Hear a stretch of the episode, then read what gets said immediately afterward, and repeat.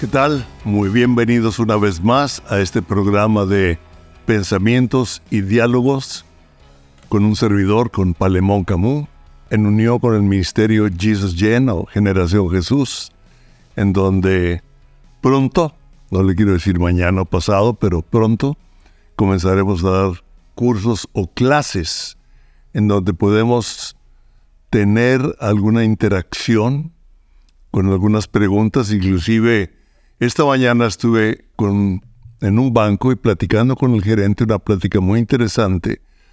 Ah, él me hablaba de su testimonio y cómo le gusta estudiar la Biblia. Me dijo, pero algunas veces eh, me salen preguntas y es interesante hacer preguntas y definitivamente hazle preguntas a Dios, ¿verdad? Hay cosas de la palabra que yo de repente digo, a ver, Señor, no, no entiendo esto de la palabra, o bien le pregunto ciertas cosas de la vida o de nuestras decisiones, etc. Y por eso le llamamos pensamientos y diálogos para provocar en usted diálogos con Dios. ¿Verdad? Y hemos estado hablando sobre tres fuentes de pensamiento o tres formas de ver las situaciones del mundo y comenzamos con la primera que hablamos, ¿qué dice Dios de Él mismo, verdad? Porque cuando conocemos a Dios, podemos entender también cómo funciona el reino de Dios, cuál es su naturaleza y qué es lo que dice Él de Él mismo. Me puso a pensar, sigo meditando, lo sigo teniendo en mi corazón, sigo de repente diciendo, ay Señor, enséñame más, quiero aprender más de ti mismo, de lo que tú mismo dices, para saber qué haces, cómo lo haces y cómo puedo yo permitir que tú influyas más en mi vida, que tú traigas en mí una mayor revelación y una capacidad o un valor, digamos, o un dominio propio para vivir eso que estoy conociendo de ti, eso que me estás hablando, y lo digo también para usted porque realmente es el propósito de conocerlo. Dios quiere que usted y yo vivamos lo que Él es en esta tierra y que seamos una influencia en cualquier lugar en el que estamos. Precisamente algo hablamos de eso con, con el gerente de, del banco y luego llegó a uno de los trabajadores como su asistente. Y fue interesante porque ahí mismo él me había hablado, él estuvo en el ejército, en el Army, es, es hispano, pero nacido en Estados Unidos, estuvo en el ejército, y dice que se quitaba el, tapón del oído cuando ah, disparaba y se quedó un poco sordo, que no oye bien. Y ahí, con el gerente y todo, oramos por él, oramos por su oído. Le dije, dime cuando te sanes, cuando empieces a escuchar diferente, porque usted y yo somos la sal de la tierra, somos la luz. Y entre más entendemos qué dice Dios del mismo como es, mayor influencia podemos traer en esta generación en este momento de la historia en la que usted y yo somos participantes y dejar una herencia o un legado. También vimos como punto número dos, ¿qué dice Dios del sistema del mundo? Hay algunas ah, partes en el Nuevo Testamento donde usted ve, va a ver, no se refiere a cuando habla de este siglo, se está refiriendo a este mundo, o sea, al sistema de este mundo. Y vemos que desde el Antiguo Testamento, a quien conocemos como el rey más sabio que ha existido, a Salomón, él mismo dijo, no hay nada nuevo bajo el sol, ¿verdad? Lo que va a ser ya fue, lo que es ya fue, lo que fue se va a repetir, etcétera, etcétera, en Eclesiastés. Y nos hace ver, Dios, que los fundamentos en que funciona la humanidad sin Dios son los mismos en cuanto a principios, ¿verdad? En cuanto a formas de actuar. en, el, en la antigüedad, solo cambia la forma, la historia, la tecnología, eh, lo que vimos en ese programa. Y ahora queremos ver qué nos dice Dios del reino de las tinieblas, para que usted y yo podamos discernir cuando es esa influencia que nos quiere llevar a vivir lo que el diablo es. Y nos dice quién es. Y Jesús no lo habla con toda claridad. Hay quienes dicen que el infierno no existe, el diablo no existe, pero Jesús nos lo habla con una claridad increíble, ¿verdad?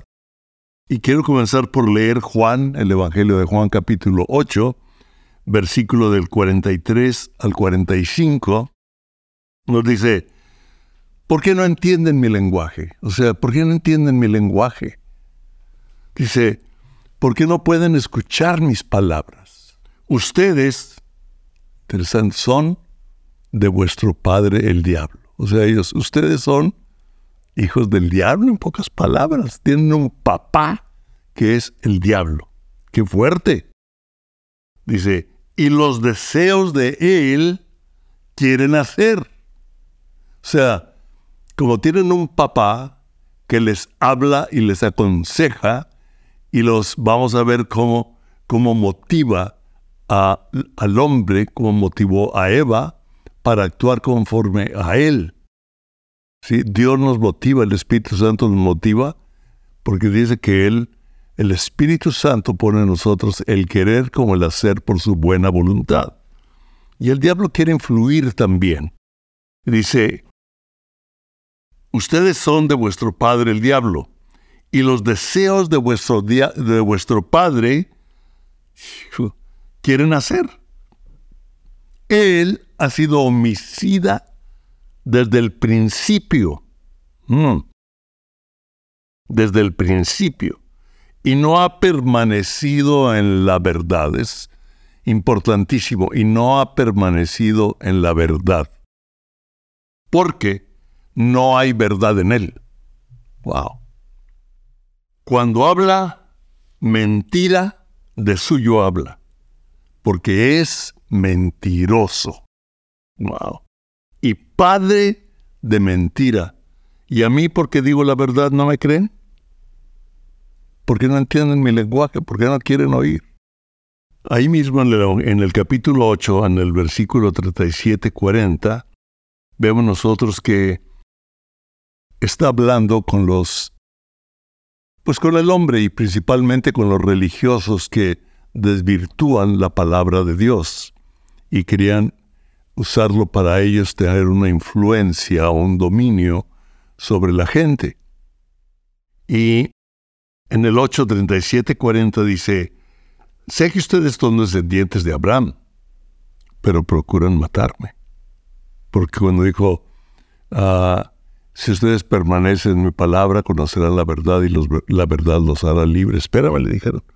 Nosotros somos hijos de Abraham y es, pueden leer todo el capítulo 8, toda esa parte y van a ver todo el diálogo. Y dice, yo sé que ustedes son descendientes de Abraham, o sea que, que ustedes son de tal descendencia y tienen tales costumbres, tales pensamientos, tales herencias, pero quieren matarme porque mi palabra no haya cabida en ustedes. O sea, como lo que yo hablo, la verdad no haya cabida en ustedes, quieren matarme. Aunque sé que son de Abraham. Yo hablo lo que he visto acerca de mi Padre y ustedes hacen lo que han oído acerca de su Padre o de vuestro Padre. Y respondieron y dijeron, Nuestro Padre es Abraham. Y Jesús les dijo, si fueseis o si fueran hijos de Abraham, las obras de él harían. Dice, pero ahora procuran matarme a mí hombre que os he hablado la verdad, la cual he oído de Dios. ¿No hizo esto Abraham? Es interesante. Dice, somos hijos de Abraham. Abraham oyó a Dios, Abraham le obedeció a Dios y fue llamado el padre de la fe. Y su fe le fue contada por justicia, porque habló y actuó conforme a lo que Dios le habló. Dice, pero ahora procuran matarme a mí, porque les ha hablado la verdad. Algo que necesitamos ver es que en este mundo, cuando nosotros hablamos la verdad del Evangelio, nos va a crear enemigos en ciertas áreas, o vamos a traer vida y vamos a traer luz en otras personas. Por ejemplo, también el día de hoy que fui con el quiropráctico, ya tenemos un tiempo, él es un buen cristiano y la gente que colabora con él, tengo, entendido que también son, son cristianos. Entonces, pues le decía a, a una de las asistentes, la que lleva ahí las cosas, las citas y etcétera, etcétera. Y le quise desear un feliz, una feliz semana de acción de gracias. La semana que entra en Estados Unidos es Thanksgiving, o sea, la semana de acción de gracias. Y le cité un versículo donde le dije, ¿sabes una cosa? A nuestro Padre le ha agradado darnos el reino, un reino inconmovible, le dije. Y por eso debemos ser agradecidos bajo la plataforma del agradecimiento, de ahí tomar las decisiones de nuestra vida. Y me dijo, eh, hay mucha sabiduría en usted, es una mujer joven. Le dije, es la Biblia. Me dijo, ¿es usted? Estaba simplemente citando la palabra. Y a ella le llegó, ¿verdad? Usted y yo, al tener la palabra y hablarla, no tenemos que decirle, fíjate que dice, ah, dice en Hebreos 12, versículo 37, versículo. No, al hablar lo que hay en nosotros, la gente es edificada y pueden ver que la palabra de Dios trae sabiduría. Pero en algunas ocasiones nos puede provocar envidias o inclusive enemigos. Lo podemos ver, usted lo ha vivido, lo más seguro, ¿verdad? Ahora, Muchas veces nosotros tendemos a creerle más a otras personas, que fue lo que dijo Jesús, porque mi palabra no haya cabida en ustedes. O tal vez escuchamos palabras de gente ilustre, famosa, que son, tienen mucha lógica, hay verdad en ella, ¿sí? Y entonces nos vamos por ahí y empezamos a actuar y a creer más en ese filósofo o en esa persona ilustre o de cierta reputación intelectual o científica, o a los expertos, y comenzamos a diluir o a negar la verdad absoluta de Dios y comienza la mezcla. Pero yo quiero decir, la verdadera ciencia y la palabra se unen. Mientras más ah, estudiamos la palabra y vemos cómo avanza la ciencia, vemos que la ciencia se va conectando o va estando de acuerdo a la verdad. Siempre están de acuerdo. Dios, ¿por qué? Porque Dios nos ha dado a nosotros la habilidad para descubrir su creación, que es la ciencia, y nos ha dado la habilidad para administrar la creación. Qué impresionante. nos da la habilidad y la confianza de descubrir lo que hay en su creación, usarla para el bien de la humanidad y administrar todo lo que Él nos ha dado para bien de la humanidad. De ahí viene el gobierno, las empresas, la política, la educación, etcétera, etcétera. Pero el diablo, vemos nosotros que es padre de mentira. Otra cosa que nos dice Jesús es que el diablo es homicida desde el principio. Vemos como cuando Adán y Eva pecaron, tuvieron a Caín y Abel, como Caín decidió matar a su hermano. y aunque Dios le habló, lo confrontó, le dijo, pues como tú quieras. Vemos que Dios nos ha dado algo tremendamente difícil, peligroso y beneficioso que es la voluntad. Y Caín mató a su hermano, mató a Abel, él es homicida desde el principio. En Juan 10:10 nos dice, el diablo no viene sino para hurtar y matar y destruir. Yo he venido para que tengan vida y para que la tengan en abundancia. Qué diferente. Un sistema del mundo gobernado por la influencia de las tinieblas que viene a robar, a matar y a destruir. Y estamos viendo cómo la sociedad está deteriorándose en muchas áreas.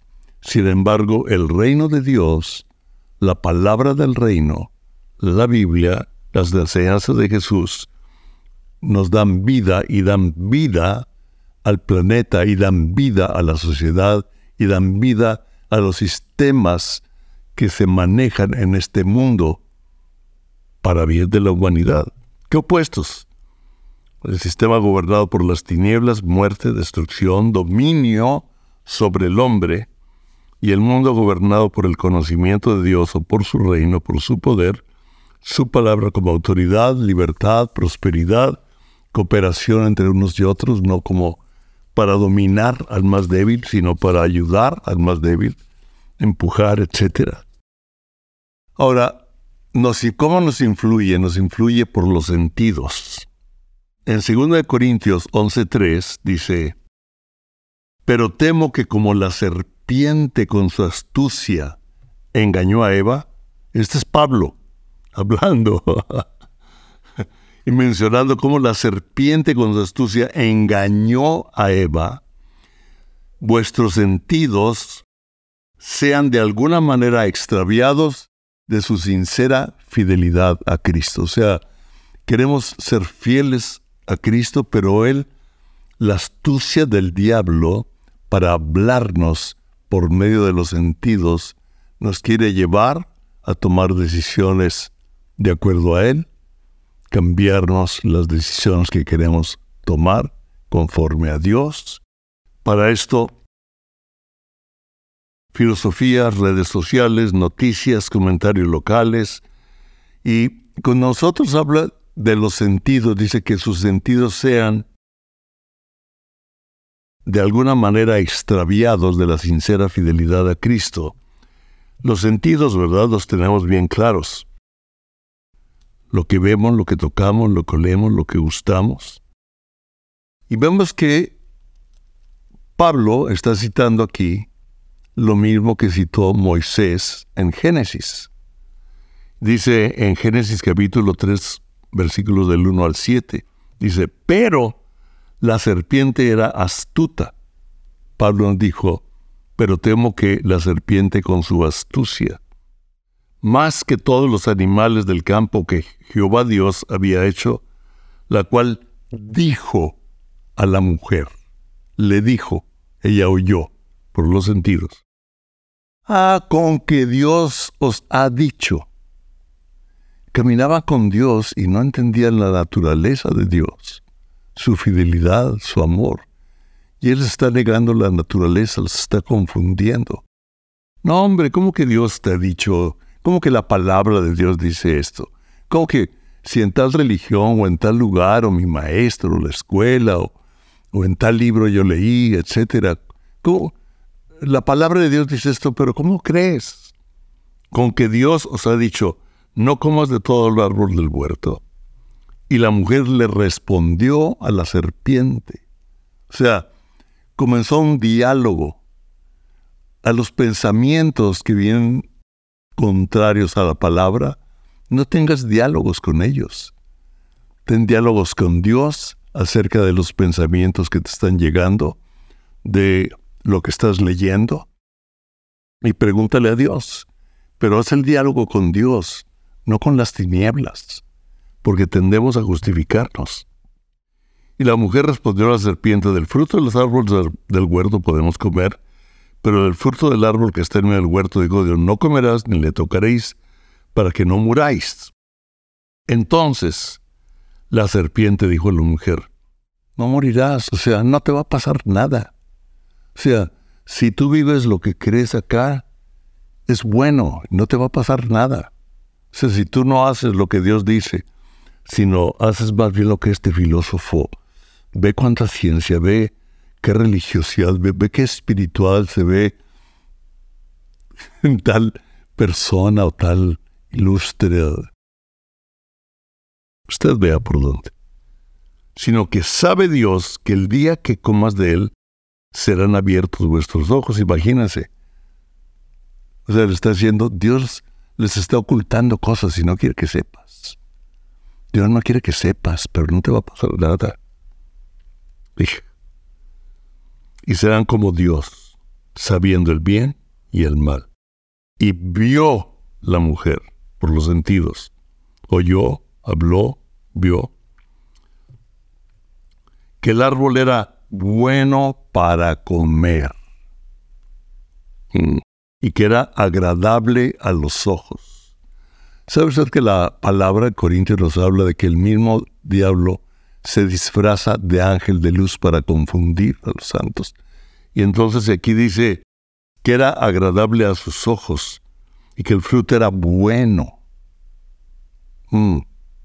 El diablo muchas veces se presenta como ángel de luz, como algo bueno, mm, antojable, codicioso a los sentidos, agradable a los ojos y árbol codiciable para alcanzar sabiduría. Nos dice que la sabiduría es el temor de Dios, no las filosofías, no otros lugares. Es, claro, es bueno, ver otras filosofías, pero con el temor de Dios. Puede usted ver una serie del temor de Dios, donde Roberto Evas nos da unas enseñanzas increíbles. Dice, entonces fueron abiertos los ojos de ambos y conocieron, porque ella le dio a comer al marido, le dijo, ay maridito, ve qué rico está esto, ve, nos va a abrir los ojos, vamos a ser como Dios, no nos va a pasar nada ándale, ¿qué tanto es tantito? Y el marido dice, pues ok, mi reina, no. A ver, juntitos, ¿no? Romeo y Julieta. Ah. Y le da, dice que la mordida la manzana, aunque no sé dónde salió la manzana, pero los ojos fueron abiertos de ambos y conocieron, se dieron cuenta. Estar desnudos ya era, ya, ya los hacía sentir mal. Y antes era una era una, algo tan limpio, ¿verdad? No había maldad en, la desnudez, en el cuerpo, ¿verdad? Había una inocencia, había algo puro en ellos. Pero ahí se avergonzaron, ¿verdad? Y dice que se dieron cuenta y cosieron hojas de higuera y se hicieron delantales. ¿De dónde les llegó eso? Les cambió la naturaleza. Y el diablo dijo, ya los agarré. Pero Dios ya tenía un plan y nos dejó toda esa escritura. Entonces vemos que hizo dudar de la verdad. Eva le creyó a que no le iba a pasar nada. Le dijo una mentira de la naturaleza de Dios, por eso es importante saber qué dice Dios de él mismo. Ah, no te va a pasar nada, ya no necesitas a Dios. Pídale a Dios que le abra los oídos. En Lucas capítulo 12, versículo del 15 al 21 dice, y les dijo, mirad y guardaos de toda avaricia, porque la vida del hombre no consiste en la abundancia de los bienes que posee. También le refirió una parábola diciendo, la heredad de un hombre rico había producido mucho, y él pensaba dentro de sí diciendo, ¿qué haré porque no tengo? ¿Dónde guardar mis frutos? Y le dijo, esto haré. Derribaré mis graneros y los voy a edificar mayores, y ahí guardaré todos mis frutos y mis bienes, y diré a, a mi alma, a mi alma, alma mía, muchos bienes tienes, guardados para muchos años, ya la hice. Repósate, come, bebe y regocíjate. Ya, no necesitas a Dios ya tienes todo en la vida, ya tienes riquezas, ya tienes fama. Y ahora nada más disfruta, come y bebe y disfruta. Mm. Pero Dios le dijo, necio. Lea los proverbios para que vea todo lo que dice del hombre necio, ¿verdad? Necio. Esta noche vienen a pedirte tu alma.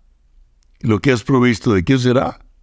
Así es que así es el que hace para sí tesoro y no es rico para con Dios. no es rico para con Dios. Hace tesoros para Él, para Él, para Él, para Él, para acumular. O sea, tú mismo, ¿verdad? El humanismo, para mí, para mí. Eso es lo que buscan muchos, la gran mayoría de los políticos, de los empresarios. Para mí, para mí, para mí, no para traer un bien a la humanidad, no para generar, uh, levantar a la población, sino para yo tener más, yo tener más, ¿verdad? El dinero, las influencias, la inteligencia, el ego, etc. Serás como Dios. Ya no lo necesitas. Tienes todo. Vio, comió y gustó. Y vemos que Adán y Eva se hicieron con las hojas de higuera un delantal, queriéndose justificar a ellos mismos, queriendo ellos mismos cubrir su desnudez. Pero vemos nosotros que muchas veces queremos excusarnos, pero las excusas no son más que delantales, no son más que una protección que desaparece, que no es verdadera. Nuestra única posición es Jesucristo. Dice la palabra, en la justicia del hombre no obra la justicia de Dios. Jesucristo es nuestra justicia. Él se hizo justicia por usted y por mí.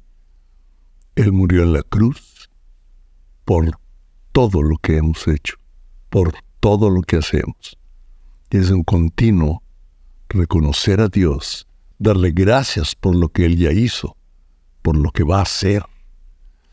Y que Dios nos ayude, abra nuestro oído y nos dé voluntad para desarrollar los dones, las habilidades que Dios nos ha dado para bien de la humanidad, para levantar a los demás, y las riquezas es algo que Dios nos da y nos quiere dar, pero no para tener, para tener, para tener ya todo seguro, sino para ser parte de la influencia de su reino por medio de lo que Él nos da. Vamos a orar. Padre, queremos darte gracias porque tú nos has dado un reino inconmovible, por lo cual estamos agradecidos, agradecidos contigo, Señor, agradecidos con la gente, agradecidos, Señor. Y de ahí queremos servirte con gratitud y ayudar con gratitud aún a los que nos han tratado mal. Así lo dice su palabra. Gracias, gracias Padre, ayúdanos. Yo bendigo a cada uno. Yo te pido, Señor, que abra nuestro oído, que nos des discernimiento entre tu reino, el reino de las tinieblas, lo que este mundo habla, que es de ti, que no es de ti, y me des la voluntad o el dominio propio para, para hacer lo tuyo, porque tú nos has dado un espíritu de cobardía, sino de poder, de amor y de dominio propio. Y eso es lo que Dios le da a usted, me da a mí, nos da a todos los que creemos en Él. Dios los bendiga.